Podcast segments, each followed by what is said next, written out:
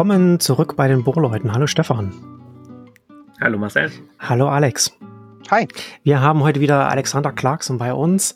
Der bei dem, äh, in, der, in der Ausgabe 6 hatten wir Alex hier schon gehabt und haben da über die EU und Außenblick damals gesprochen. War eine sehr populäre Ausgabe und zum Teil auch sehr interessant, weil wir dann ja dann sehr stark auch über die Ukraine damals gesprochen haben. Ich gucke gerade mal, wann war denn? Das war im September letzten Jahres. Also wenn man bei uns hier reinhört, dann ist man auf jeden Fall besser früher informiert bei den Themen. Und wir wollen heute auch ja über die deutsche Außenpolitik auch äh, eben auch ungerade in Bezug auf die Ukraine sprechen. Ähm, ich überlasse dir mal das Wort, Stefan. Genau, äh, wir haben heute gleich zwei Meldungen im Endeffekt, mit denen ich sozusagen einsteigen will, weil sie das ganze Problem, über das wir heute mit dir diskutieren wollen, so ein bisschen illustrieren. Und zwar hat ja äh, Deutschland, beziehungsweise unser äh, Bundeskanzler Scholz hat sich ja vor kurzem äh, da dazu äh, als, als Teil der großen Zeitenwende äh, da dazu committed, äh, dass wir eine Brigade von Kampftruppen in Litauen stationieren, ja, im Rahmen von dieser Stärkung der NATO-Ostflanke. Und jetzt wurde heute Morgen verkündet, ja, wir stationieren die Truppen Truppen gar nicht in Litauen, wir stationieren die in Deutschland und wir schicken die dann vermutlich mit der Deutschen Bahn, falls Litauen die braucht. Irgendwie so war da quasi die Begründung. Und der andere Punkt ist, dass der Politikwissenschaftler äh, Johannes Warwick ähm, gestern in einer Talkshow wieder verkündet hat, äh, dass die Ukraine ja gar keine Chance habe und äh, dass es eigentlich überhaupt keinen Sinn macht und dass man die aufgeben müsse. Und meine Frage an dich wäre jetzt so, du als quasi Perspektive von außen, wie betrachtest du die deutsche Außenpolitik? Wie schätzt du das ein? Naja, es ist sehr leicht, sehr negative Einschätzungen aufzubauen wegen der deutschen Außenpolitik. Aber ich würde erstmal ein paar positiven Sachen einbauen. Das erste ist, dass es, es wenn man jetzt die, die Meinungsumfragen sich anschaut und eigentlich der allgemeine Tenor der Debatte außerhalb der so obersten, so akademischen beziehungsweise außenpolitische Eliten, Policy-Eliten auch, auch im Kanzleramt, ähm, es kriegt man schon den Eindruck, dass die, der, der Kanzleramt, ähm, Olaf Scholz, viele dieser Kommentatoren, die man sehr oft in deutschen Talkshows wähnt, die aber nicht notwendigerweise repräsentativ sind für die allgemeine, für den allgemeine Ausblick der Fachmeinung, nicht, nicht mal der Bevölkerung, der Fachmeinung. Jemand Johannes Fabek, es ist interessant, der wird natürlich da reingebracht, um eine, eine, eine, eine, eine Sicht darzustellen und wir wissen ja auch zum Teil, wie Anne Will und andere Sendungen so mehr oder minder inszeniert werden, um einen gewissen Bandbreite des Diskurses aufzuzeigen. Aber das Problem ist, wenn man jemanden wie Favik reinbringt, gibt es irgendwie so den Eindruck, als ob der irgendwie repräsentativ ist für die allgemeine Fachmeinung. Ne, nehmen wir nicht mal die Bevölkerungsmeinung. Und die allgemeine Fachmeinung in Deutschland ist eher viel ausgewogener. Es gibt natürlich da unterschiedliche Meinungen, aber auch viel, viel weniger negativ eingestellt gegenüber die Überlebenschancen der Ukraine. Und das ist auch mit der allgemeinen Bevölkerung zu betrachten. Es, man muss es auch irgendwie auch differenzieren. Wenn man zum Beispiel, ich bin ja natürlich auch habe im deutschen Kontext einen grünen Background. Da muss man seine eigenen Biases manchmal eigentlich hochstellen. Aber man muss, muss, ich glaube, man kann auch als Neutraler sagen, dass Robert Habeck sehr konsequent arbeitet. Dass Annalena Baerbock sehr konsequent arbeitet. Dass ach, trotz allem Martin, obwohl Martin Lindner sehr negativ eingestellt war wegen der Überlebenschancen der Ukraine vor dem 24. Februar, da hat er auch konsequent die Finanzmöglichkeiten aufgestockt. Dass es auch zur Zeitenwende kommt. Das Problem liegt eher im Kanzleramt. Das Problem ist, manchmal kriege ich eher das Gefühl, ein, ein Problem gewisser Milieus in, in der sozialdemokratischen Partei. Linkspartei und AfD nehmen wir außen vor. Die haben jetzt nicht irgendwie die Machtbefugnis oder den Machtraum irgendwie Policy zu beeinflussen. Und, und daher kann ich, man hier auf Twitter oder anderswo, man kann natürlich sehr, sehr leicht, sehr sarkastisch werden über äh, deutsche Politik, äh, deutsche Initiativen, die deutsche Außenpolitik, aber es hat sich bewegt. Die Frage ist, bewegt sich sie sich schnell genug? Und ich glaube, da liegt, liegt darin die Problematik. Weil eine Zeitenwende kommt sehr langsam, die, aber das ist ein bisschen wie die Eurozonenkrise. Das ist für mich immer ein, ein sehr, sehr, sehr gutes Beispiel, auch von einer deutschen, äh, eines deutschen Policy-Verständnisses, eines deutschen Politikverständnisses, eines deutschen Fachverständnisses da in der, im, bei, bei, bei der Währungspolitik die auch nicht mehr, die völlig überholt wurde von, von den Ereignissen und nicht mehr mit den Realitäten der frühen 2010er irgendwie übereinkam. Und dann hatten wir drei, vier, fünf Jahre von Versuche irgendwie noch diese eine gewisse deutsche Politiksicht der Dinge, die natürlich viel eher verlangsamt wurden, weil das eher die Mehrheitsmeinung der Bevölkerung ähm, widerspiegelt. Und ich glaube, wir sehen etwas Ähnliches, aber in diesem Fall ist das etwas, das die Mehrheitsmeinung der deutschen Bevölkerung hinterherhängt. Das heißt, wenn man wichtige Politikmilieus in der Sozialdemokratischen Partei, im Kanzleramt, in gerade Friedrich Ebert Stiftung und andere wichtige äh, Gedenk, Denk, äh, Policy-Fabriken ähm, eher diese, diese, diese, diese, diese Schwierigkeit findet, seine, seine Weltsicht einfach einzugestehen, dass eine, ein Pfeiler, Grundpfeiler der deutschen Außenpolitik letzten 30 Jahre völlig war, nicht, nicht nur gescheitert war, aber völlig in seinen Grundannahmen, völlig fehl, fehl an den Realitäten vorbeiging. Das ist natürlich für gewisse akademische, politische, äh, staatselitisch, Staatseliten, so ein Verteidigungsministerium und Auswärtiges Amt, das ist natürlich sehr schwer für diese Milieus zu verdauen und das verlangsamt die Reaktion. Daher kommen wir dann zu dieser Frage der Elite. Und das mit Favik, ich meine, das ist, Russland hat nicht die Eskalationsdominanz das ist, das war immer der Fehler, das habe ich schon im September gesagt. Das war immer so dieser Blick, dass, das die, dass es zwischen Ostdeutschland und Moskau ein Vakuum gibt, wo es lauter Ost, keine mini-osteuropäischen Zwergstaaten gibt, die kein, keine Fähigkeit haben, selbst zu handeln und selber, selber staatliche Kapazitäten aufzubauen. Das fand ich immer, das ist immer so eine liberale sozialdemokratische Sicht der Dinge, die eigentlich zutiefst illiberal ist und manchmal auch, brutal gesagt, auch einen leichten rassistischen Ansatz hat gegen wir Osteuropäer, meine persönliche Meinung. Ja, das kriegen sie nicht hin. Well, screw you, das kriegen sie schon hin. Ne? Und äh, das haben wir doch gerade gesehen im Schlacht von Kiew, um Kiew herum. Aber wenn man jetzt das mit dieser, dieser Brigade sieht, das ist eben diese Verlangsamung. Und da gibt es zwei Probleme mit, mit, der Brigade um Litauen. Das erste ist, dass es ist ein, das ist, das sind so Entscheidungen, die die deutsche Bundesregierung schon eigentlich 2014 hätte treffen können und Vorbereitungen, die die Bundesregierung schon 2014 nicht treffen kann. Und jetzt plötzlich haben sie jetzt um, umgestellt und gesagt, okay, jetzt werden wir eine, eine konkrete militärische, viel größere, konkretere militärische Unterstützung in den baltischen Staaten aufzubauen. Da gibt es aber auch innerhalb des Apparates, gerade auf der sozialdemokratischen Seite, gerade im Kanzleramt, viel Widerstand, weil das zu dieser Art von, was Frank-Walter Steinmeier, als er noch Aus, ähm, Außenminister war, er nannte das Säbelrasseln, ne, obwohl das eigentlich einfach Grundlagen der Sicherheitspolitik ist, dass man eine Verteidigungslinie aufgebaut und auch Stärke zeigt, dass das Stärke, das, die, die Idee des militärischen Stärke zeigens, das geht zuwider zu vielen Menschen innerhalb des sozialdemokratischen Apparates und das man, sieht man auch zum Teil im Beamtentum, in, in den Civil Service ähm, auf der deutschen Seite. Das ist die erste Frage. Das heißt, es gibt jetzt diesen inneren Widerstand. Ich glaube aber eventuell wird es zu mehr deutschen Truppen in baltischen Staaten kommen. Diesen Druck, äh, es ist, es ist meiner, meine Sicht ist, entweder können die Deutschen das irgendwie, wie die Italiener, so ein bisschen, die auch ein bisschen skeptisch sind, aber auch aus eigen, pragmatischen Eigennutz die Ukraine unterstütz, stark unterstützen. Ähm, aber die, man kann jetzt wie Draghi sagen, sagen, du kannst offensiv sagen, ja, das wäre, weil sie, Draghi, die Italiener wissen sowieso, dass die eventuell Truppen nach Osten, nach Osten schicken müssen. Ne? Und dann haben sie ganz offensiv gesagt und einfach ein bisschen publikumswirksam zu sagen, das machen wir, das wird dann verkauft an der eigenen Bevölkerung, was auch ein schwieriges Pflaster ist in Italien. Aber es wird ganz, ganz gesagt, okay, das können wir, wir können das nicht mehr ausweichen. Wir haben es versucht, jahrelang zu ausweichen, können wir nicht mehr ausweichen. Jetzt werden wir das offensiv verkaufen. Und wir werden, wenn man ähm, äh, es auf Englisch sagt, you take ownership of the, man besitzt der Politik. Ne? Man sagt, das ist meine Politik.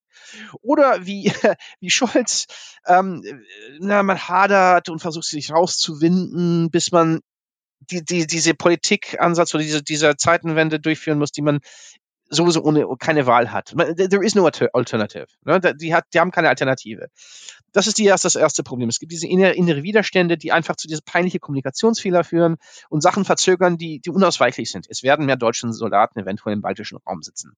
Man, man kann so, das so weit wie möglich versuchen zu verzögern, das wird passieren. Es ist einfach ein bisschen, es hat mehr äh, Würde, das einfach ein bisschen offensiv zu verkaufen. Aber es wird, das kommt würdelos rüber wegen dieser Unfähigkeit, die, die so, so, diese Idee zu internalisieren, dass militärische Stärke, militärische Stärke wichtig ist. Das andere sage ich kürzer, das sind auch große Fragen, ob die Bundeswehr das überhaupt stemmen kann. Ob die überhaupt die 3500 Truppen haben kann, können zur Verfügung haben können, ob sie die Ausrüstung zur Verfügung haben können. Das ist natürlich ein bisschen peinlich. Leichter zu sagen, ach ja, wir schicken einen Stab von 50 bis 60 Leute, die sitzen in Vilnius rum und wenn es richtig schief geht, na, kommen die und die anderen 3500 rüber. Es ist ein bisschen ehrlicher zu sagen, als zu sagen, äh, eigentlich Leute, das geht, in 18 Monaten haben wir erst die 3500 wirklich zur Verfügung, weil vieles ist im, im Lot. Ich sage, ich bin nicht jemand, der sagt, dass die Bundeswehr irreparabel geschädigt ist, aber es wird Zeit dauern. ne? Und, und diese Zeit gibt es jetzt nicht mehr. Und das müssen die Leute, das, das wäre, das ist aber auch durchaus ein, ein, ein Eingeständnis des Scheiterns, weil die Sozialdemokraten auch an der Regierung war seit 2017. Und zwischen 2005 und, und, und 2009. Ne? Und äh, 2019.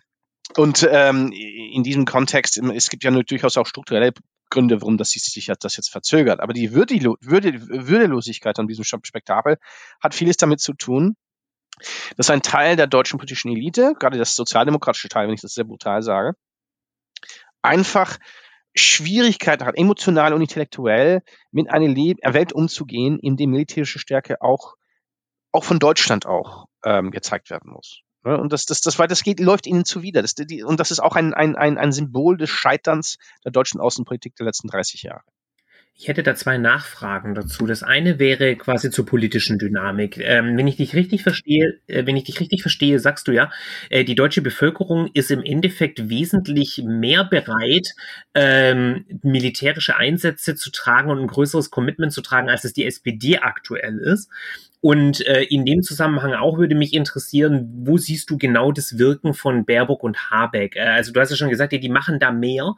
Äh, und das ist auch mein Eindruck, aber ich kann immer nicht so wirklich den Finger drauflegen, weil es sehr schwierig ist, so für außenstehende Beobachter immer genau zu unterscheiden, was ist da eigentlich Kanzleramt, was ist Außenministerium, was ist Wirtschaftsministerium. Das wäre quasi Fragenkomplex eins.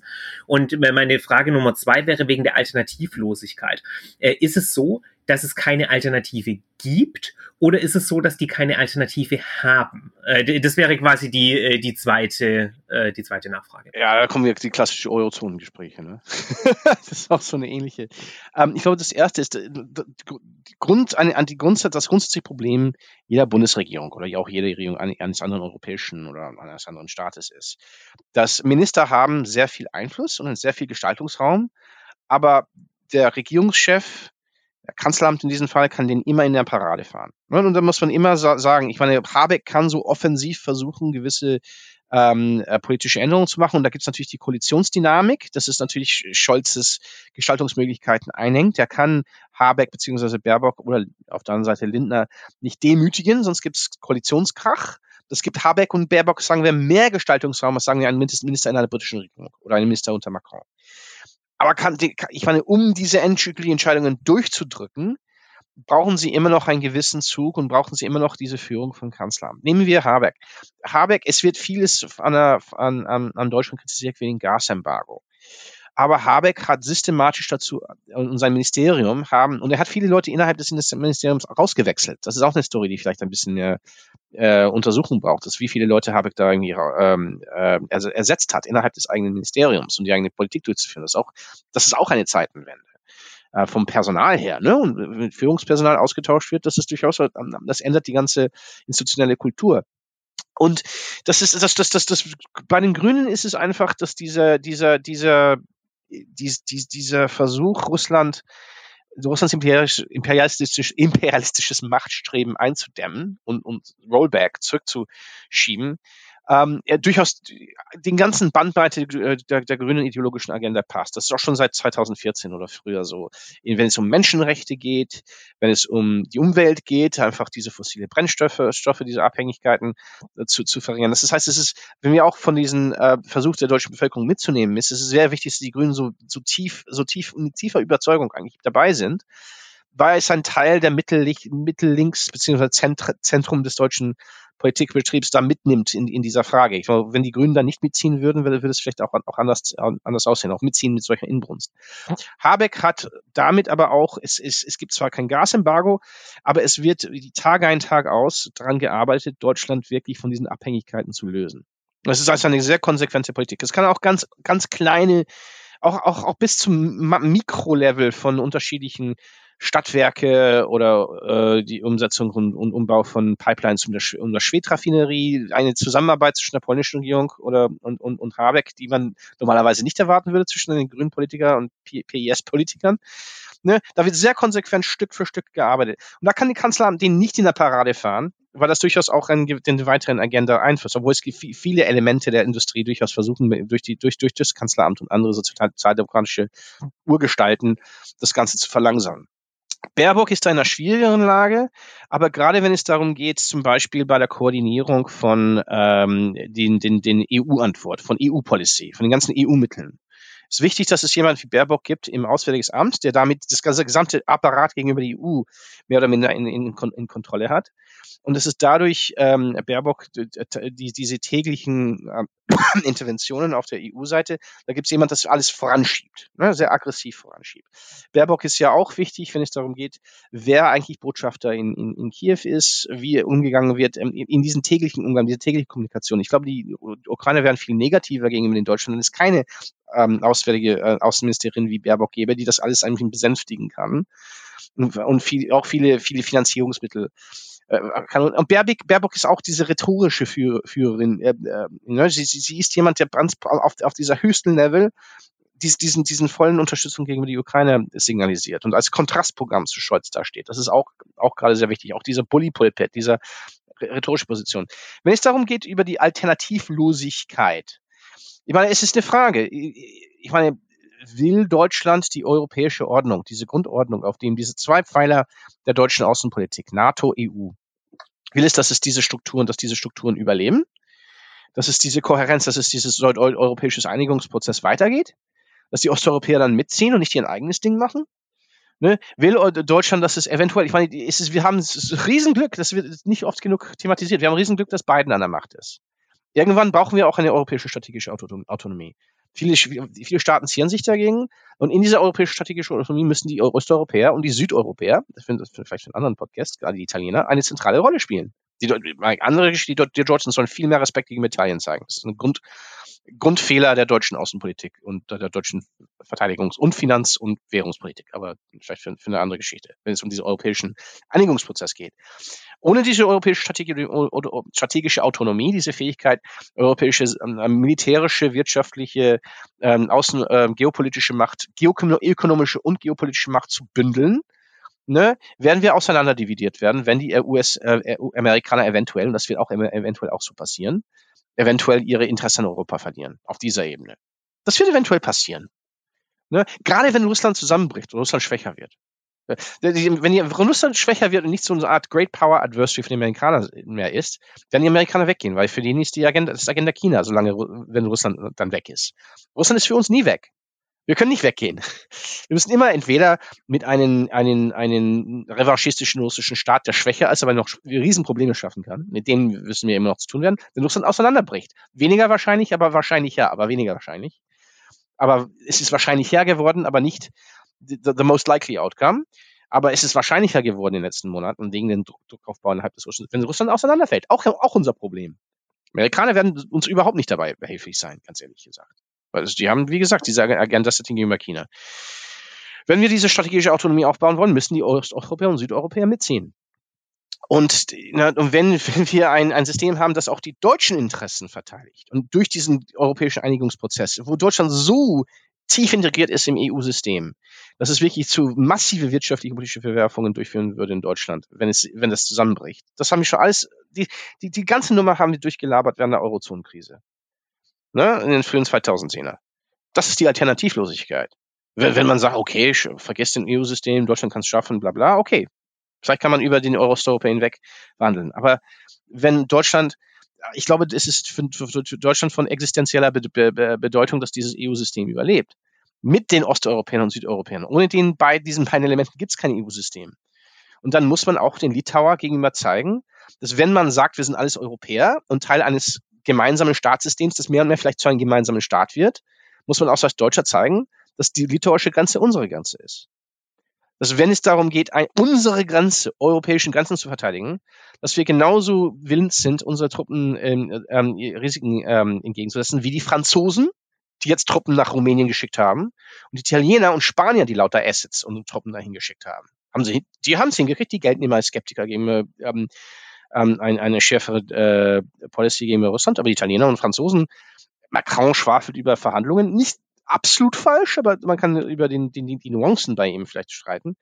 Aber wenn es da hart drauf geht, schicken die, die, die Italiener und Franzosen Haubitzen und schwere Waffen und Truppen. Und die Deutschen schicken nix, abgesehen von Panzerfäuste, ein bisschen Geld. Und das ist, das ist, das ist, das ist nicht nur ein Kontrast gegenüber den Osteuropäern. Das ist ein Kontrast gegenüber die Süd- und Westeuropäer da steht eigentlich Deutschland mehr oder minder alleine. Und ich würde sagen, nicht mal wegen der deutschen Bevölkerung oder der Regierung, aber über sehr spezifische Milieus innerhalb der Sozialdemokratischen Partei. Ja, das ist ja jetzt eine, eine sehr gute rote Linie, die du da gerade aufgezeigt hast, was, was notwendig ist und wo, was auch für Deutschland zum Beispiel oder für, für Europa sinnvoll wäre. Und wir wissen ja auch, wo, was du schon gesagt hast, wo Baerbock auch steht. Aber wenn wir nochmal ganz konkret nochmal zum Kanzleramt nochmal zurückkommen, und du hast ja gerade schon gesagt, das liegt vor allem an der SPD und, und diversen Kreisen in der SPD. Mir ist als deutscher Staatsbürger nicht klar, was mein Bundeskanzler eigentlich sich von der Situation, was ist, was das ideale Szenario ist für ihn. Ne? Was, was, was, ist der, was ist der Ausgang, den sich Olaf Scholz erhofft in den, in den Sachen, die er jetzt macht oder nicht macht, die er sagt oder nicht sagt? Äh, ich glaube, der, am, liebsten hofft er, dass, dass, dass die Russen die Hände in die Luft, in, die Luft werfen und sagen, ach, ne, vergesst mal, wir gehen wieder nach Hause. Ich glaube, das finden wir erst heraus, wenn Leute wie ich in 30 Jahren ins Bundesarchiv die Akten sich anschauen können. Ich glaube, das ist, das ist schon, ich meine, das ist, wir müssen auch uns, gehen wir doch zurück zur Bundestagswahl hm. vom September, letzten September. Die, der, der ganze, ich meine, ich, ich vielleicht sieht, sieht, sieht Kanzlerin Baerbock sieht jetzt wie eine verlorene Chance aus, obwohl die Grünen selber schuld waren, wie sie jetzt die, den eigenen Wahlkampf da inkompetent verhagelt haben im Juni 2021. Okay. Aber der Scholzes ganzer Pitch an der deutschen Bevölkerung, an den deutschen Wähler, war, ich bin der starke Mann. Ich bin Papa. Mutti geht weg und jetzt kommt Daddy. Ne? Und äh, die Grünen, oh ja, enthusiastisch und idealistisch, aber man braucht doch die Sozialdemokraten da in, äh, an, an den Steuer, weil wir sind die Erwachsenen, wir verstehen, wie die Welt funktioniert und ich kann als, als, als, als starker männlicher, die Maskulinität spielt ja eine Riesenrolle bei, bei, bei der Scholz-Kampagne, wo die Sozialdemokraten das immer verleugnen werden, leugnen werden. Es gibt super Leute bei den Sozialdemokraten übrigens. Ich bin kein Anti-Sotz. Ich, ich, das sind sehr, sehr viele, auch bei den Christoph, ich meine, das sind sehr viele, kann ja dem hier, andere Leute, das sind wirklich tolle Leute. Ich, das, ich will jetzt die nicht als, als Partei, als Gesamt angreifen. Ich denke, es gibt sehr spezifische Leute und sehr spezifische Gruppen innerhalb der Partei, die vieles verzögern. Und ich glaube, bei Scholz ist es so, er hat eben nicht die Macht innerhalb der Partei. Und er ist selber, ich meine, er, ich meine, wann, wann, wann ist Stolz aufgestiegen? 2002, ne, als Generalsekretär. Lange her. Er würde für, von Schröder beschoppen. Und ich bin nicht einer von diesen ukrainischen Kollegen, die sagen, oh, das ist alles ein Komplott und alles korrupt. Und Schröder, ich meine, das war, das war die Partei und Schröder hat die Partei, war Vorsitzender zu dem, zu dem Zeitpunkt. Ähm, aber ich meine, Scholz ist Teil einer, einer, eines Weltbildes. Und man sieht das doch an Steinmeier. Wie schwer es Menschen finden, die 30 Jahre lang in einem gewissen Russlandbild, in einer gewissen Idee der Außenpolitik, in einer gewissen äh, Konzeption von Deutschlands Rolle in der Welt und Europa Natürlich, für die Grünen war dies, äh, Grüne, bei den Grünen sah man schon früher 2010er. Es war gerade, weil bei denen die Menschenrechte als, als abstraktes Konzept viel, viel wichtiger, gewichtiger waren innerhalb der Partei. Als es losging mit dieser Anti-LGBT, äh, äh, Politik der, der Putin, putinsche Regierung, die ganz klar 2008 bis 2010 hochkam. Da, da ist ein Großteil der Grünen Partei war schon, hallo, was wollen wir noch mit diesen Leuten? Und diese Idee, dass man auf fossile Brennstoffe alles setzt, das ist natürlich geht, geht den Grünen gegen den Strich. Das ist viel leichter für den Grünen, sich davon zu emanzipieren, als für die SPD, das ist auch klar. Aber ich glaube, für Stolz, das kommt so ein paar Sachen zusammen. Erstmal, ich glaube, aber das können wir erst herausfinden, wie gesagt, in 30 Jahren, wenn die Akten anschauen. Oder vielleicht ein bisschen kürzer, wenn die Leute an, an, versuchen, fangen an, ihre Biografien zu schreiben, nachdem sie aus, dem, aus der Macht, Macht weg sind. Werden wir erstmal sehen können. Aber ich denke, Scholz selber, ich glaube, er, er, er, er, er, er hat Schwierigkeiten in dieser Rolle eines ähm, äh, Bundeskanzlers als Commander in Chief reinzuschlüpfen, weil das, eine, das wirklich gegen jeden sozialdemokratischen Strich, Strich ging, gerade in den letzten 30 Jahren. Ich glaube, das Zweite ist eben, er muss die Partei managen. Ne, das sind unterschiedlichen Ströme und Mützenich und so weiter und so fort. Da sind Leute wie ähm, Saskia Esken eigentlich, die sehr positiv gewesen ist, die sehr eigentlich viel mehr gemerkt hat, dass mehr gemacht werden muss für die Ukraine. Nicht nur die Usual Suspects.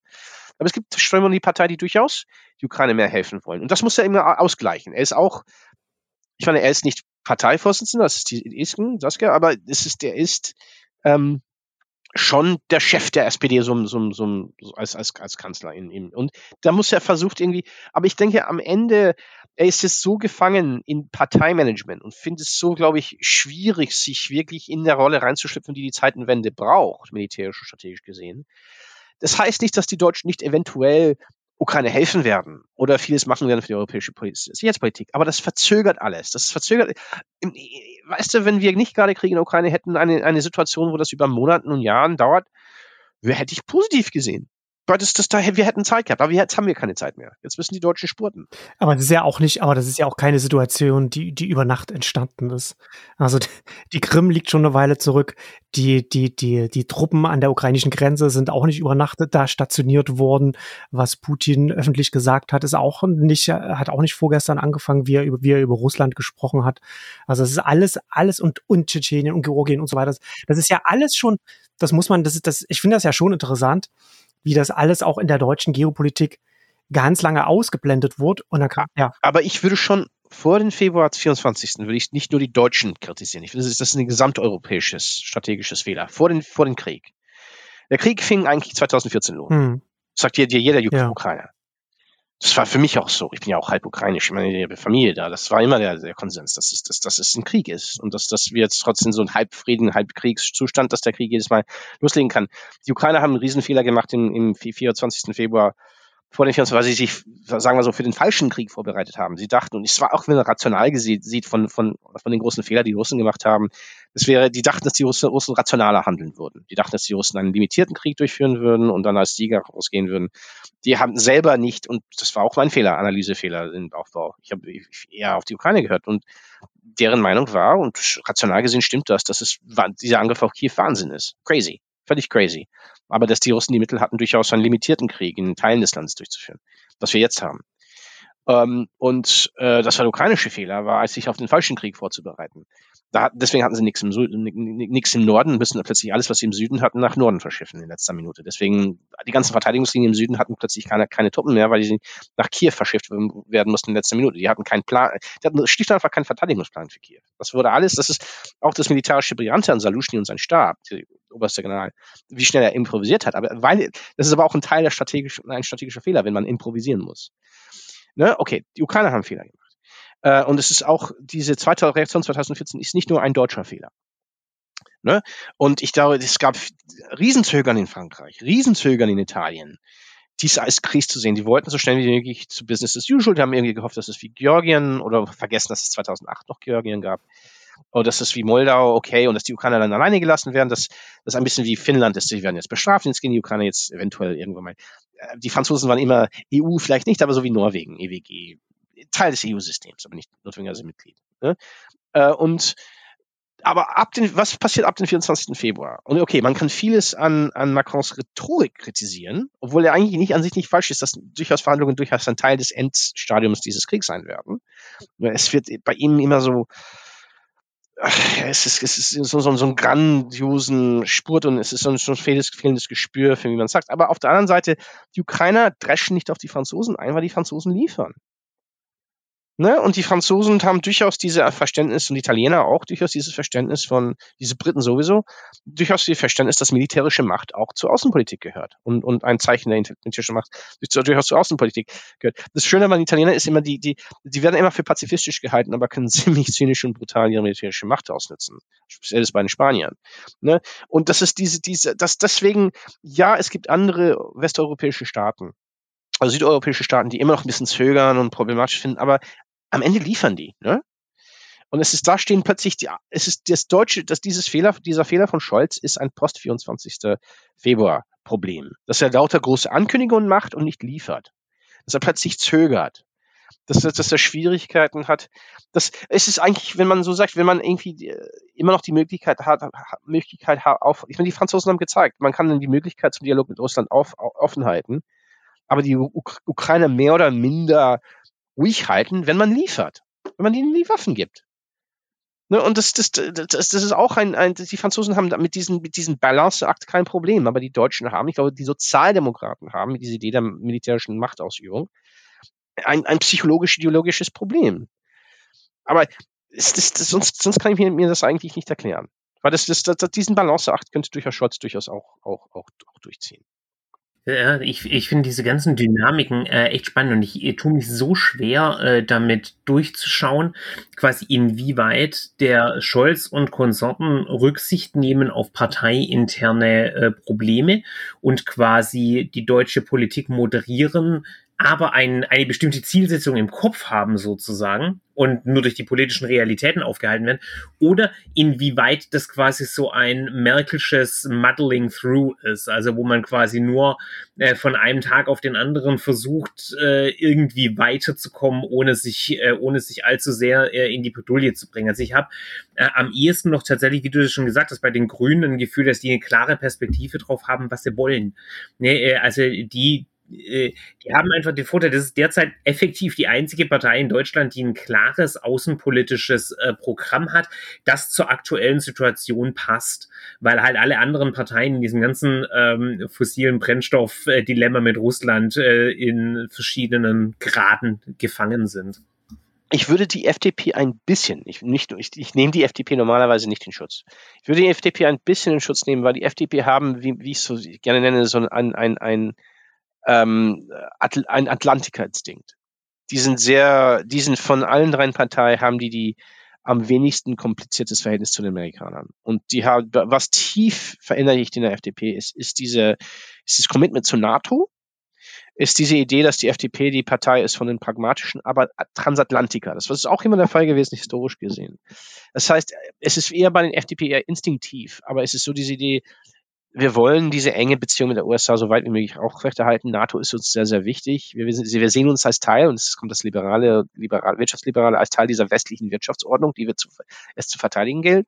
Daher ist es bei der FDP weniger strategisch, aber eher instinktiv. Und daher, ich würde Lindner vorher, er ist kein Außenpolitiker, er hat einfach nur Spiegel gelesen und gesagt, auch die Ukrainer sind, werden weggefegt. Das war ein Fehler vom 24. Februar. Aber ich meine, instinktiv steht man stark Zimmermann und den, den anderen FDP-Politikern ist diese, diese Idee, wir wollen diese Bindung zu USA stark halten. Wenn die USA jetzt double down auf das Ganze, dann ist die FDP dabei. Deswegen will ich die FDP auch ein bisschen so rausnehmen. Die Grünen haben aber eine Strategie. Und die haben auch eine, eine, eine, die haben auch eine gesamteuropäische Strategie.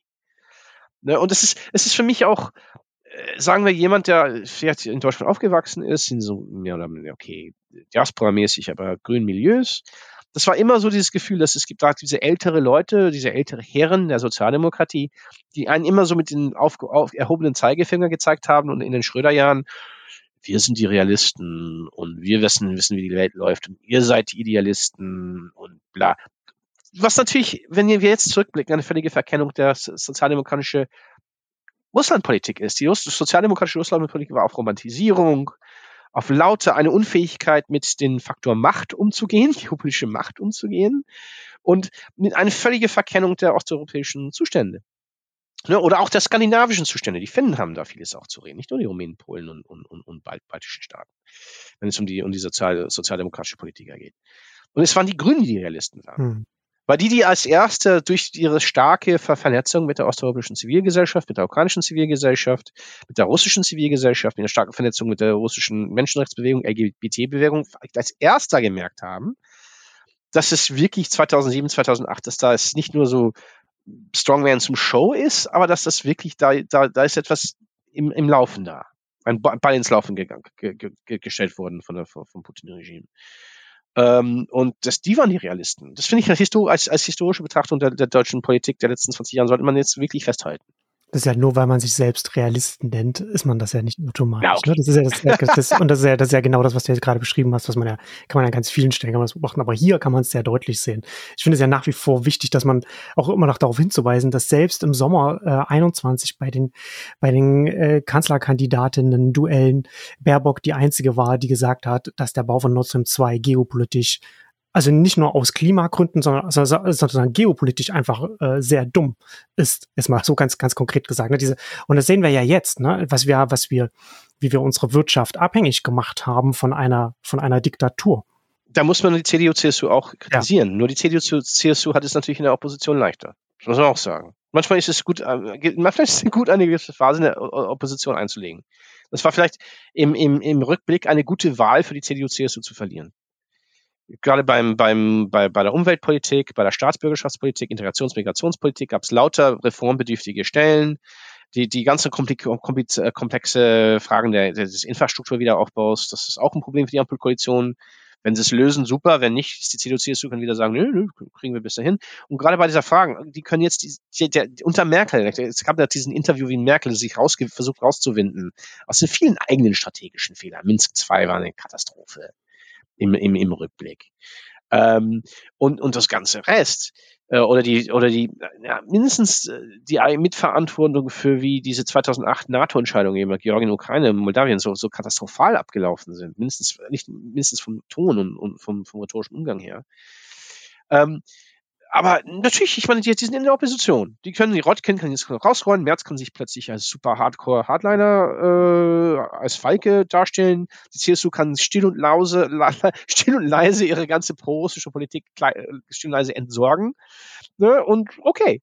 Und, aber nee, wir können jetzt historisch betrachten, müssen wir die CDU, CSU auch stark kritisieren, weil sie die SPD walten ließ und auch von eigenen wirtschaftlichen Interessen Lobbys stark beeinflusst ließ, gar bei Nord Stream 2. Aber that's life, ne? Politik ist ja nicht fair. Ne? Und das, die SPD ist, stellt jetzt den Kanzler und die CDU, CSU ist eine Opposition. Die CDU, CSU nutzt sehr geschickt diese Möglichkeit, sich still und leise umzubranden und sich rauszuwinden. That's life, ne? Ja, während die Linke und die AfD sich das Loch immer tiefer graben, in dem sie ja. sitzen. Das ist faszinierend zu sehen. Ja, die, ich, ich, eine der größten Schwierigkeiten, die ich habe eigentlich äh, in Großbritannien, es gibt immer noch ganz komischerweise äh, einen starken AfD-Hype und linke Hype in, in, in, in den britischen Diskurs. Und man muss immer so sagen, Leute, dieser, dieser, das ist, das ist nicht das, was ihr denkt. Diese Popul in Großbritannien gibt es diese Ob ähm, Obsession mit Populisten und Populismus, dass es die einzige Politik in, in Europa gibt. Und man muss immer so erklären, dass die AfD und die Linke sich totlaufen. Aber ich meine, die Linke, es ist bei der, ich finde es schon faszinierend, äh, diese Unfähigkeit der Linke, sich von gewisse außenpolitische die, die, die, die, natürlich gibt es einen Platz in einem deutschen politischen Spektrum für Pazifismus und, und, und Neutralität. Im, im, ich, ich glaube, ich, will, ich würde Sorgen haben, es Mehrheitsfähigkeit, aber es ist ein Teil der Bevölkerung und eine, eine demokratische Partei, die das aufrechterhält. Okay, ich finde es schon verstörend, inwieweit die Linke ein Teil auch des deutschen linken Spektrums äh, in einer Art außenpolitische Traumwelt. Ich meine, ich habe radikale linke Bewegungen, mit denen zu tun habe, in Italien oder Spanien. Ich würde sagen, die sind außenpolitisch realistischer. Die, die, die machen aber eigene Entscheidungen. Aber die sind mindestens über den Content der Außenpolitik und Geopolitik realistischer als die deutsche Linke. Und das ist auch vielleicht ein, ein, ein, eine Diskussion an sich wert, warum, warum sich gewisse so Friedensbewegungsrhetoriken sich da nicht weiterentwickeln. Wo übrigens die britische Linke viele Ähnlichkeiten einer deutschen Linke hat. Und das ist vielleicht auch eine interessante Parallele, in, inwieweit, in, in, inwiefern ist, ist diese strukturelle Machtlosigkeit äh, und auch diese, äh, diese Zersplitterung in unterschiedliche Fraktionen, die versucht, die zu irgendwie zu, alle zusammenzuhalten, äh, eine, eine, eine, eine härtere Diskussion, nicht zu einer härteren Diskussion geführt haben innerhalb der, der deutschen oder britischen Linken, ja. aber das ist vielleicht für eine andere Diskussion. Also meine, meine Theorie zur deutschen Linken, zur, zu, zu der Partei, äh, ist, dass sie einfach per Default Opposition ist und deswegen hat sie nur ihre Ideologie und deswegen kann sie ja auch ganz oft einfach Dinge im Wahlkampf fordern oder vorschlagen, von denen sie weiß, dass sie die nie finanzieren muss, weil sie nie, nie an die Macht kommen würde, wo sie die dann umsetzen müsste. Und das ver verlängert sich dann, glaube ich, auch hin zur Außenpolitik, wo man dann, wo, wo dann einfach ganz viel einfach auch nur über Distinktion zu den, zur restlichen Parteienlandschaft läuft.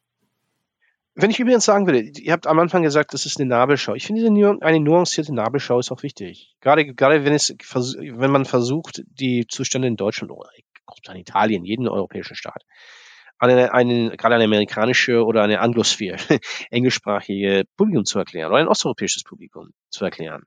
Ich mein, immer, ich, mein Bemühen ist es immer bei, bei, gerade bei den osteuropäischen Partnern zu sagen, okay, ja, es gibt Riesenprobleme und ich, ich, ich teile eure Kritik. Aber es ist ähm, äh, kontraproduktiv zu sagen, es ist die Deutschen. X, weil eigentlich guckt euch die Umfragen an, guckt euch das parteipolitische Spektrum an. Es ist eher eine Frage der Verzögerung. Die Deutschen werden eventuell das Richtige machen. Aber was das deutsche System nicht besonders, es ist nicht dafür gebaut, um schnelle, eine, eine schnelle Kehrtwende durchzuführen. Hm.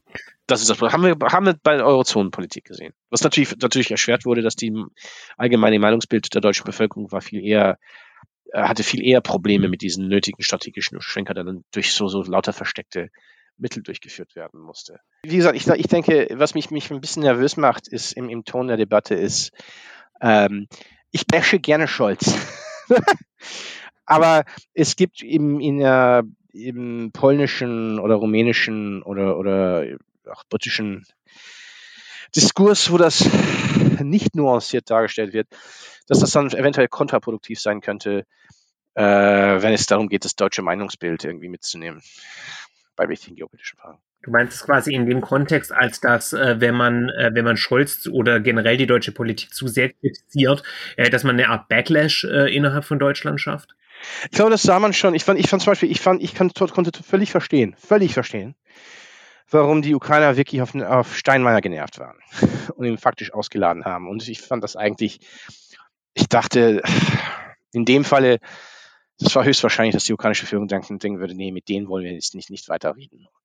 Aber die haben selber nicht ganz verstanden, dass natürlich die Figur des Bundespräsidenten eine andere ist als die Außen Außenminister. Und das da sah man schon innerhalb der deutschen Medienmeinung alle sehr pro-ukrainische oder sehr pro-europäische strategische Autonomie Stimmen sagen, oh, nee, aber die Ukrainer danken. Das ist, ah, shit. Ne?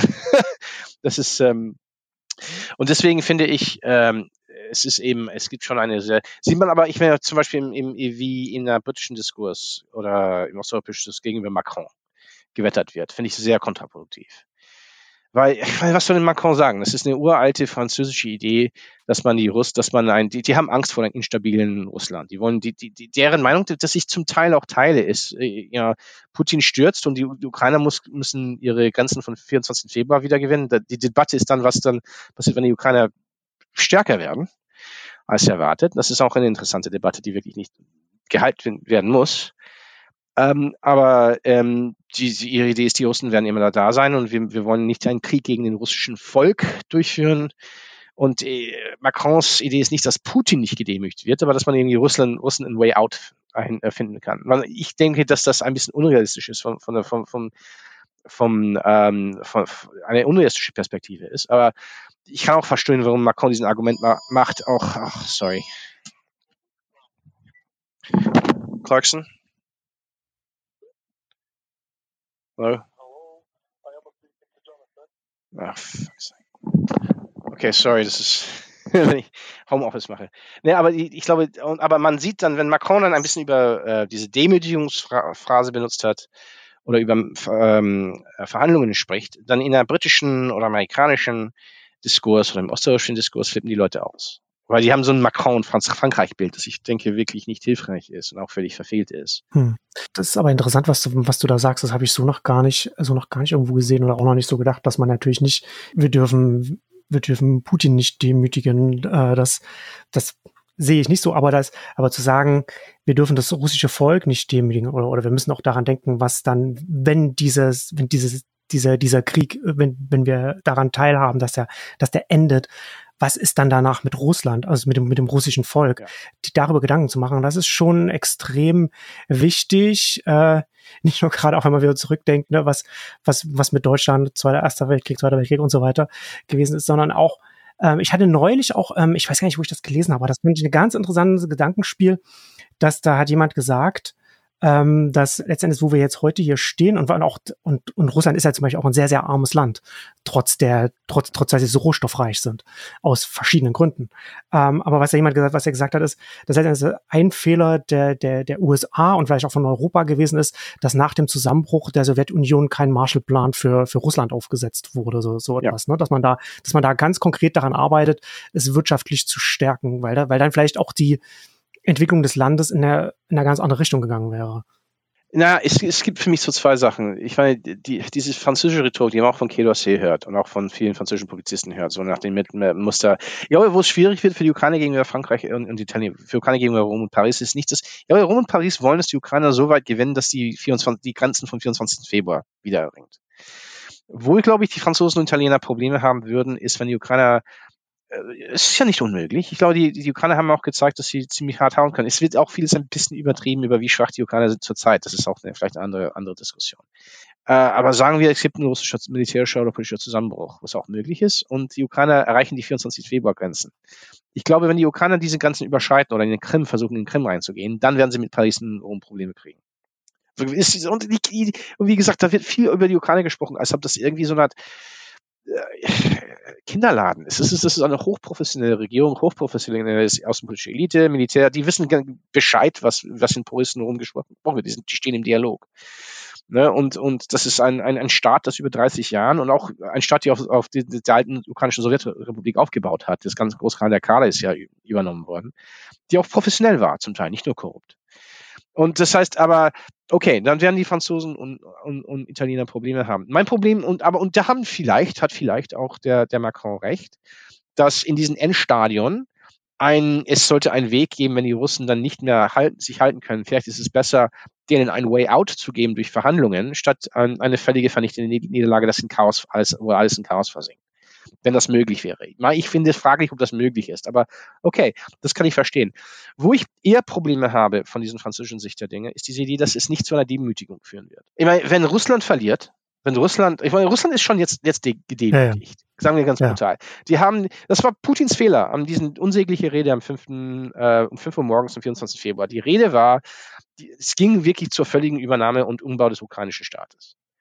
Und jetzt ist es auch noch radikaler, die Rhetorik von manchen nationalistischen, auch von manchen Staatskreisen, Medvedev, über die völlige Auslöschung der Ukraine. Was natürlich jetzt in, diese, in dieser Lage, okay, die Ukraine haben ein paar Schwierigkeiten in Donbass, aber no, that's not gonna happen. Ne? Und ich meine, das, die sind schon gedemütigt. Und wenn, wenn die Russen eine, zwei, drei Schlachten verlieren, sagen wir um Cherson und um Kharkiv, die, wenn man einen Krieg verliert, ist man gedemütigt. Ich glaube, das ist diese französische hm. Fehlschätzung, dass es irgendeinen Weg gibt, wo wir als Europäer gewinnen. Vielleicht auch eine Frage des Ausmaß der Demütigung, ne? Also wo man sagt, okay, was, was, wo setzt man, wo setzt man die Grenze diplomatisch? Wie handelt man die? Wie managt man deren Demütigung? Das ist für mich eine interessantere Frage. Ich glaube, ohne russische Demütigung geht ja. das nicht. Und zum Teil ist auch eine Demütigung benötigt. Suez 1956 für den britischen Staat war eine fundamentale Demütigung. Suez war das Ende des British Empires dieser Versuch, ähm, den Suezkanal zu übernehmen und Nasser irgendwie zu stürzen, ähm, in Vergangen Algerien. 1962 war eine fundamentale Demütigung des französischen Staates. Okay, die haben versucht, mit Frankreich eine neo, neoimperiale Politik weiterzuführen, Teilen, Teilen Westafrikas. Aber ab dem Zeitpunkt war es klar, dass die Franzosen nicht mehr aut völlig autonom, trotz der ganzen gallistischen Rhetorik, nicht auf den same Level wie USA und UdSSR arbeiten können global. Saigon 75. Ja, Dien Bien Phu ne, für die Franzosen, auch dramatischer. Die russische, der russische Verlust, Kabul 20, 2021, das ist eine Demütigung. When you lose, you get humiliated. That's fucking life. Und ich glaube, diese, diese französische Idee, dass wir können das irgendwie machen, ohne dass das russische Volk sich, nein, sorry. Okay, wie managen wir diese Demütigung? Wie benutzen wir diese Demütigung strategisch, sodass die Russ, diese, dieser russische Expansionismus wirklich contained wird, wirklich ein, eingedämmt wird? Aber ohne Zusammenbruch des russischen Staates, der russischen Wirtschaft. Weil es gibt diese lauter Fantasiekarten, gerade im Ang angloamerikanischen oder polnischen äh, Medien, medialen Diskurs wird jetzt gesprochen über den Zusammensturz Russlands und Zusammenbruch Russlands. Die Ukrainer kann ich verstehen. Ich meine, ich kann, wenn die Ukrainer, auch Eliten-Ukrainer und Außenpolitiker sagen, jo, vielleicht wäre es besser, wenn Russland zusammenfällt, das, den kann ich verstehen, okay? Aber ich glaube nicht, ich glaube nicht mal für Ukraine ist es eine gute Idee, wenn Russland zusammenbricht. Stell dir mal einen Bürgerkrieg im, im eurasischen Raum vor zwischen diesen ganzen Elementen womöglich nuklear bewaffnet. Das war der große Albtraum der 90er Jahre. Ich sage nicht, dass das eine, die wahrscheinlichste Variante ist, aber das ist eine Variante, die ein bisschen wahrscheinlicher wird mit jeder Woche. Mit, mit, mit jeder Woche. Und ähm, in, in, in, dem Konzept, in, in dem Kontext, ähm, ja, ich meine, da ver verstehe ich, wo, wo, die, wo die Franzosen und wo Draghi Italiener sind, sie wollen das irgendwie managen.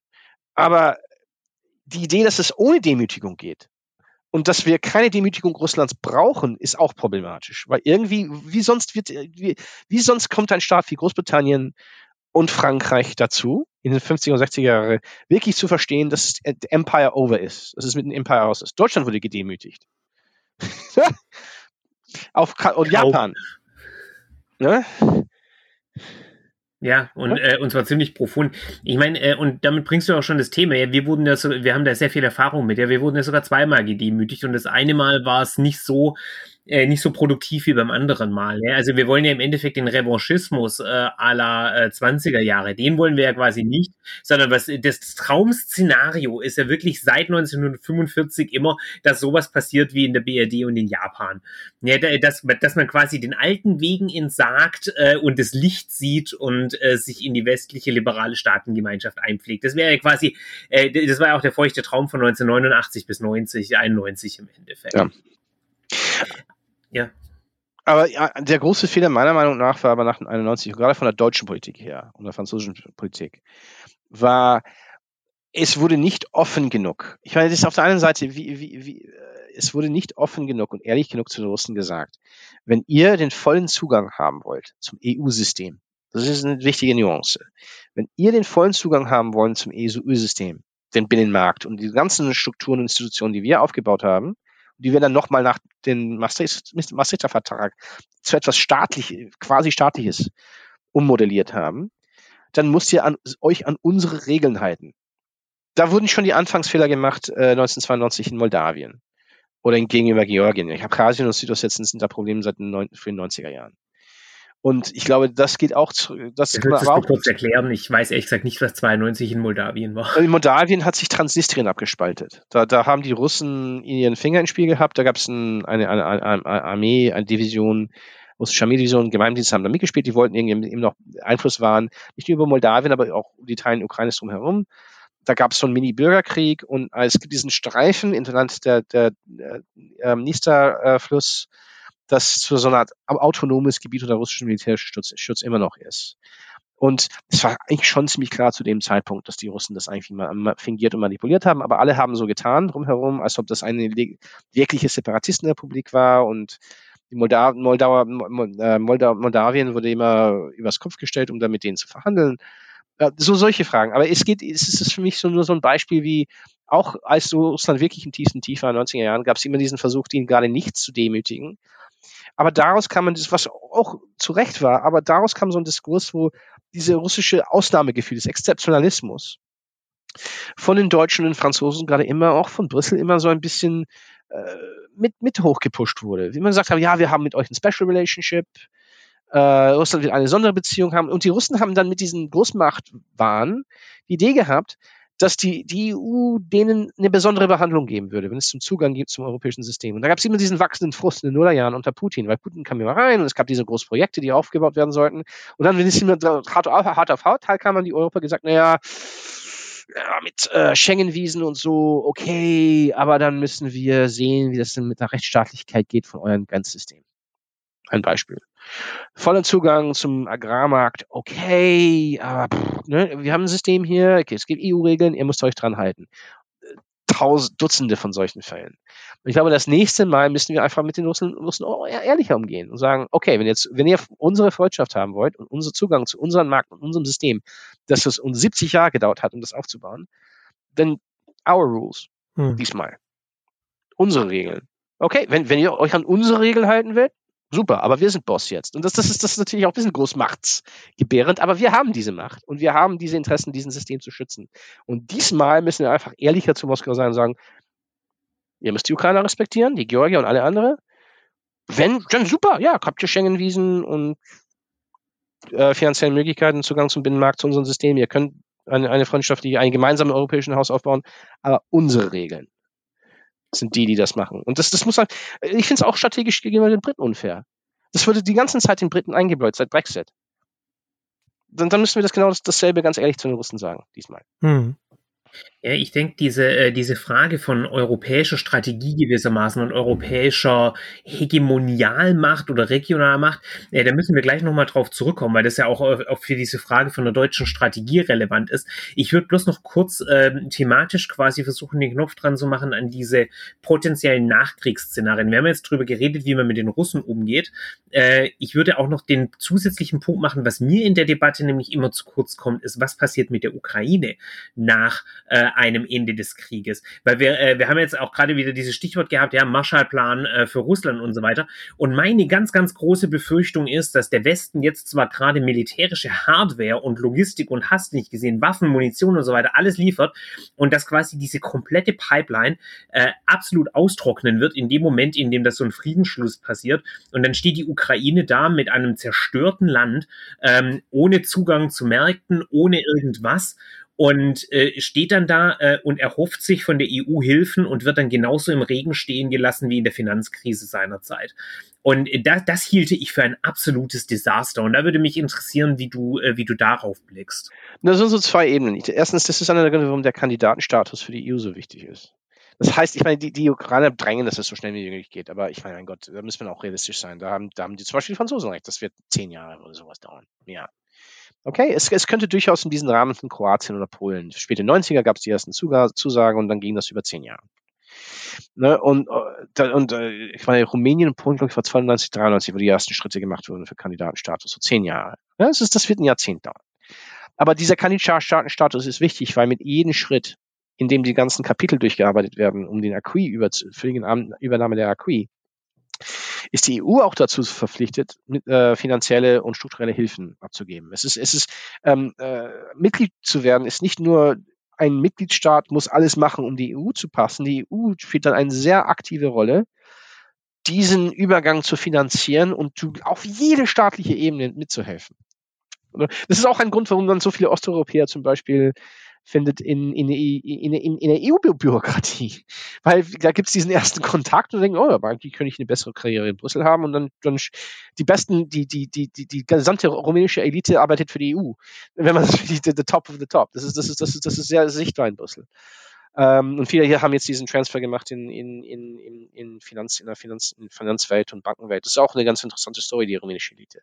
Und in, in diesem Fall ist dieser Kandidatenstatus sehr wichtig, weil es diesen, diesen Pipeline schafft. Es verpflichtet die EU dazu, mitzuhelfen. Das Zweite ist, ich würde eigentlich sehr positiv sagen über die Arbeit, die EU gemacht wird. Das ist auch, hängt sehr davon ab, von dem Commitment der Institutionen. Aber das ist, das ist wieder so ein Moment, wo die, wo die EU-Institutionen diesen Gefühl haben, gerade die, die, die, nicht nur von top to bottom, die ganze Hierarchie diesen Gefühl hat, jetzt machen wir was Gutes.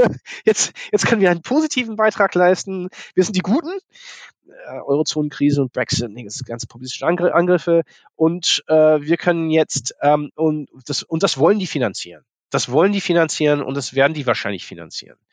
Aber ich glaube, was ich komisch finde von der von der deutschen Politik her ist, wenn das so weitergeht, wird die gesamte Struktur und Agenda von Brüssel kontrolliert. Weil es wird natürlich sehr, sehr schwer sein für die Deutschen im Europäischen Rat, obwohl Lindner versucht, das zu blockieren, über eine ähnliche Linie über ähm, äh, über äh, ähnliche Finanzierungsmittel als diese Covid-Hilfsgelder. Aber es wird wahrscheinlich eher auf, auf, auf Ähnliches hinauslaufen.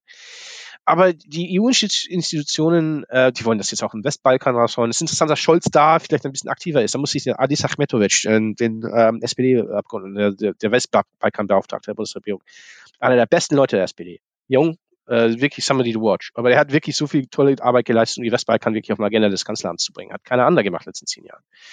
Und ich meine, wenn, wenn man das so sieht, ähm, was ich komisch finde, ist, weil es diese Debatte wirklich in Deutschland nicht so systematisch gibt, wird es vielleicht zu, zu einem, einem Punkt kommen, wo die EU, das Gesamte wird auf die EU-Level ausgearbeitet, diese, diese Wiederaufgabe kommen. Bis zum letzten Detail. Das ist sehr interessant. Es ist kein Zufall, dass Michelle von allein dauernd da sind. Michelle war in Nordessa vor zwei Wochen. Ähm, aber äh, am Ende, ist das, das ist, da habe ich sehe ich schon Ähnlichkeiten wie an der europäischen strategischen Autonomie ähm, wo die, es wird vieles in Deutschland darüber gesprochen, aber die praktische Arbeit wird von anderen geleistet. Und dass man am Ende eine Situation hat, wo die Deutschen wie, bei dieser militärischen Integration oder bei Fragen des Wiederaufbaus der Ukraine, die Deutschen zerreden sich in so Prinzipienfragen, die anderen machen die praktische Arbeit. Und wenn es darum kommt im Europäischen Council, in UCO, ähm, ne, und wenn Scholz da sitzt, dann, dann setzt ihr von allein und andere europäische Regierungschefs setzen ihm den Papier vor Kopf und sagen, das war's. Wir haben schon die ganze Arbeit geleistet sein. Wird sehr schwer für die Deutschen Nein zu sagen. Ähm, und das finde ich sehr komisch ist. Inwieweit es eigentlich, ähm, und da würde ich zum Beispiel Habeck zugute leisten oder auch verdammt noch Lauterbach macht da gute Arbeit. Özdemir, die, die, die Ministerien machen da viel praktische Arbeit. Und, äh, aber ihre Ideen fließen zu Brüssel. Nicht also zum Kanzleramt. Das ist auch so ein, so ein komisches Führungsvakuum.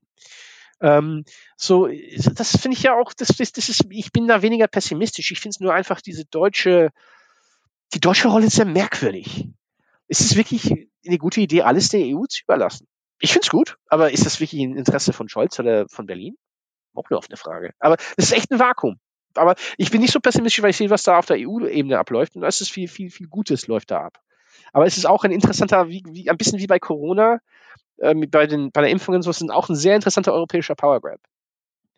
Und das, da, da ist, das finde ich schon interessant, inwieweit Bundesregierungen, gerade vielleicht wegen der sehr offenen Haltung zur EU, oft merken sie nicht, wenn die EU-Institutionen ein Vakuum sehen, wie bei Frontex und in, und in Grenzsicherung, und sehr systematisch ein kleines Empire-Building machen und diesen Vakuum auf die europäische Level ziehen. Als Europäer kann man sagen, super, aber ist schon merkwürdig, wie, wie gerade die Deutschen oft das nicht sehen, wie, wie, wie die EU sich langsam ihre Machtbefugnisse zum Zentrum verleiten und auch außerhalb der deutschen Bundes, Bundesregierung, der Hände der Bundesregierung ausziehen. Ich glaube, das ist ein grundsätzliches Problem und ich denke damit, äh, das wäre sozusagen der letzte Themenkomplex, den ich heute noch ansprechen möchte, nämlich diese merkwürdige ähm, Weigerung äh, der deutschen Politik seit vielen Jahrzehnten quasi äh, die eigenen strategischen Interessen zu sehen, zu definieren. Es ist irgendwie so ganz schmutzig in Deutschland überhaupt äh, anzuerkennen, dass wir welche haben äh, und, äh, und das Ganze dann auch im Rahmen der EU zu sehen. Also wir, äh, wir in Deutschland, wir betrachten uns ja sehr gerne als eine etwas größere Schweiz. Ähm, und äh, wir, wir sehen weder, dass die deutsche Außenpolitik Macht hat, dass die deutsche Außenpolitik Interessen Interessen hat, noch sehen wir, dass die EU Macht hat und dass die EU Interessen hat, die sie durchsetzen können. Das ist alles immer so eine, so Freihandelszone. Plus, äh, man hat es auch in dieser ganzen äh, Debatte um die Finanzkrise seinerzeit gesehen. Ja, also äh, äh, es besteht eine Aversion, das überhaupt als ein politisches Thema zu betrachten. Und das haben wir bei Corona wieder gesehen. Wir sehen das jetzt bei der Ukraine. Man möchte das immer gerne als so eine so, so gefühlt so eine technische Krise. Das ist, das ist so was, das muss man jetzt managen. Äh, wegverwalten.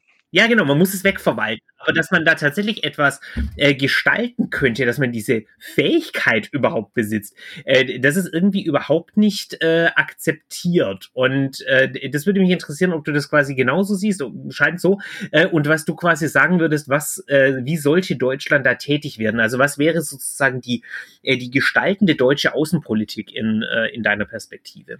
Na, aber da muss Deutschland erstmal seine Interessen gegenüber der EU äh, ein bisschen klarer sein, wo, wo ich meine, die, die, die, die, Partei, die bei solchen Fragen ein Vorteil ist in der Bundespolitik, ist die, sind die Grünen, weil die haben eine sehr klares Agenda. Aber diese Agenda ist einfach eine, eine, eine Bundesrepublik Europa. Ich meine, das ist, das ist die, das ist die Vision. Und ich glaube, da durchaus, gerade wenn Grün, äh, viele grüne Politiker Hofreiter haben durchaus europäische Ambitionen. Ähm, und das ist natürlich was, was, aber das Problem ist, wenn man eine Konzept, gewisse Maß an eine Konzeptlosigkeit gerade bei der SPD hat, über was immer, es werden immer diese europäische Sprach, Sprachblasen, aber ohne die Frage, what is the EU for? Was will man mit der EU machen? Weil, weil das, dies, dies, diese Frage beantwortet haben andere politische Bewegungen oder andere nationalstaatliche Traditionen sich eine viel klare Antwort für. Ich meine, die Polen sind skeptisch gegenüber der Zentralisierung der EU-Macht, aber die wollen diese EU-Macht als Schild gegenüber die Bedrohungen aus dem Osten. Deswegen, wenn sie die, zum Beispiel die EU verlassen, schwieriger Partner, deswegen haben sie sich ein bisschen, aber nicht genug eingelenkt bei diesen, diesen Rule of Law, Rechtsstaatsfragen. Okay. Ähm, die Franzosen haben eine Vision, die ich durchaus sehr problematisch finde als EU, als Frankreich Plus. Das ist auch nicht machbar. Und die französischen politischen Eliten haben ihre Schwierigkeiten damit, mit, mit, mit dieser EU umzugehen, dass wenn man ein gemeinsames europäisches Projekt hat, muss eine, eine europäische strategische Kultur wird anders sein als die französische strategische Kultur. Es kann eine europäische strategische Kultur entstehen. Ich glaube, sie entsteht jetzt durchaus in diesen EU-Institutionen, aber das nicht in Abbild der französischen Staatsinstitutionen. Da, da, haben, da ist, glaube ich, jetzt viel mehr, mehr Knatschen, gerade bei den Fragen des, des Mittelmeers und Sahels und so weiter und so fort. Mit wem ich gerne immer zusammenarbeite, sage ich immer gerne, ist die Italiener. Weil die Italiener sind faktisch, sagen wir so, sie, sie haben eine ziemlich nüchterne und pragmatische Sicht der eigenen Macht. Da ist kein Bullshit ich, als ich zum ersten Mal mit Italienern zusammengearbeitet habe, war immer so dieses Gefühl, ich, ich war das, das ist immer so pessimistisch. Weil ein Deutscher würde sagen, ja, ich habe diese Vision und bla und Europa. Die würden sagen, ja, natürlich schaffen wir das, Großmacht. Franz, Franzosen auch. Und die Italiener war immer das erste Gespräch, ja, ja, wir sind scheiße und läuft nicht und ja, diese Institution ist völlig korrupt, ja, ist Desaster. Weißt du was? Das ist genau die richtige Einstellung wenn man Macht ausüben will und hat. Wenn man eine realistische Ansicht und skeptische Ansicht sich selbst gegenüber hat. aber keine Angst hat, Macht auszuüben, auszuüben zu wollen, wenn man seine Interessen bedroht sieht. Das sind die Italiener. Und ich glaube, das wäre vielleicht eine, eine, eine strategische Tradition und äh, Weltsicht, die vielleicht am besten auf der europäischen Ebene zu hieven wäre. Eine realistische und selbstkritische Haltung gegenüber die Schwächen des europäischen Systems, aber ein Verständnis, dass dieses System immer noch immense Macht hat global. Und wenn es diese Macht dann eventuell, müssen wir sehen, nie, es wird keine europäische Armee geben, aber mehr militärisch oder auch sicherheitspolitisch bündelt, durchaus fähig ist, auf globaler Ebene diese Macht auszuüben. Und dass wir nicht mal eine Wahl haben, wenn wir über diese Alternativlosigkeit sprechen. Ich meine, wir können nicht auf die Amerikaner zählen. Super, dass Biden ist, da ist. Was machen wir, wenn, die, wenn, wenn Trump und die Amerikaner sich zu China hinwenden? Dann sind wir, dann müssen wir sowieso uns darum kümmern. Lieber langsam und stetig und gut geplant, als in einer Panik, wenn die Amis weg, wieder weg sind.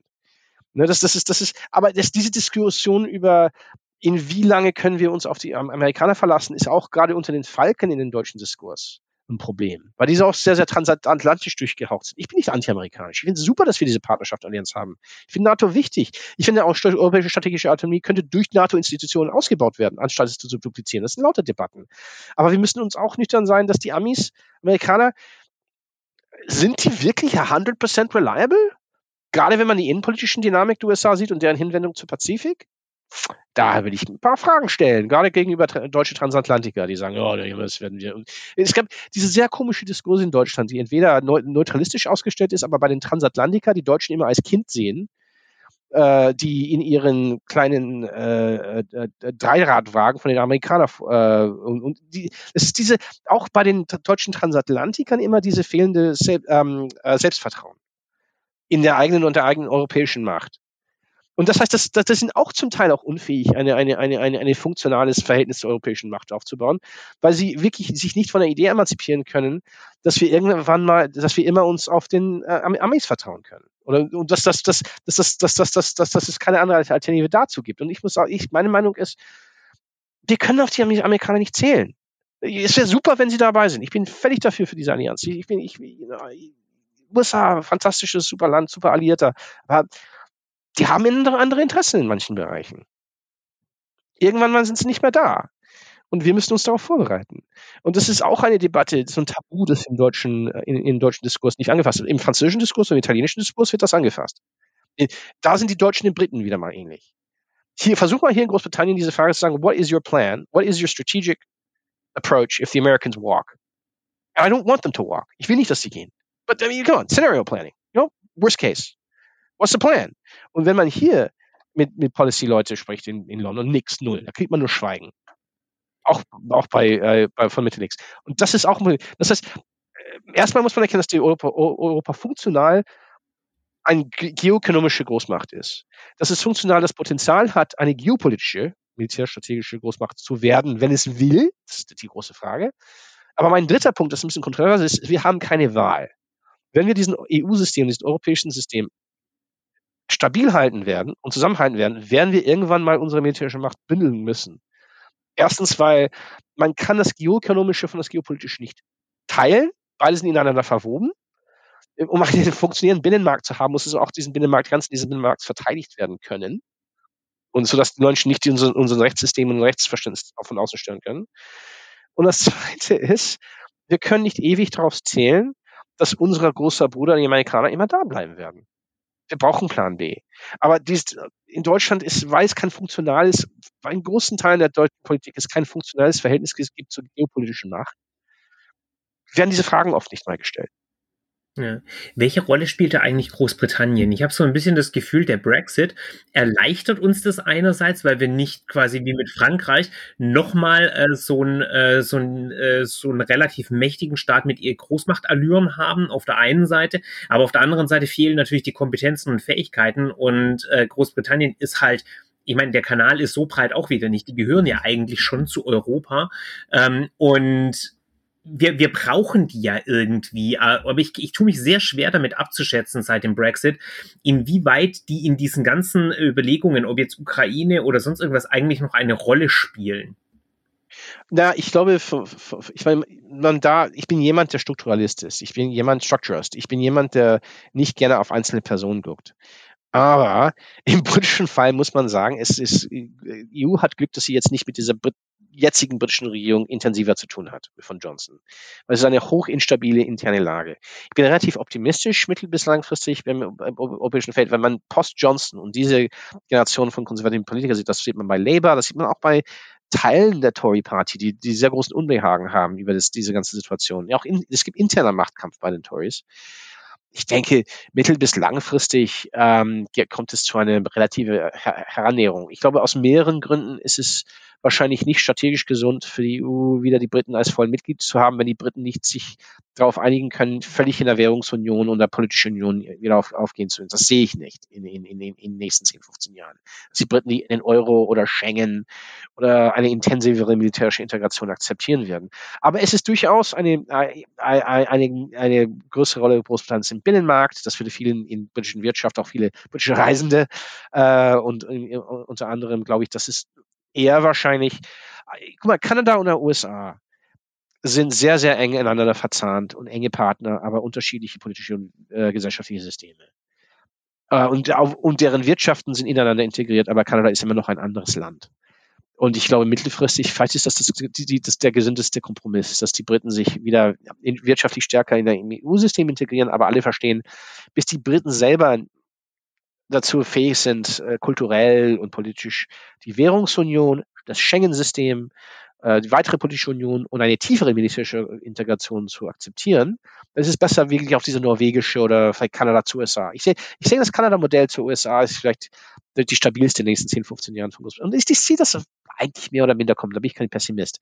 Aber es ist vielleicht besser für die EU, dass die Briten selbst diesen, diesen nationalen Nervenzusammenbruch alleine durchmachen, bis sie wieder sich näher am EU-System äh, sich herannähen.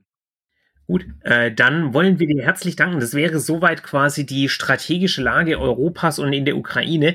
Ich habe jetzt schon wieder drei oder vier neue Podcast-Ideen, also wir müssen unbedingt mal zusammenkommen wegen der, äh, wegen der Euro-Finanzkrisen und Südeuropa-Geschichte. Da habe ich das Gefühl, das ist wirklich viel zu unterdiskutiert noch. Ja.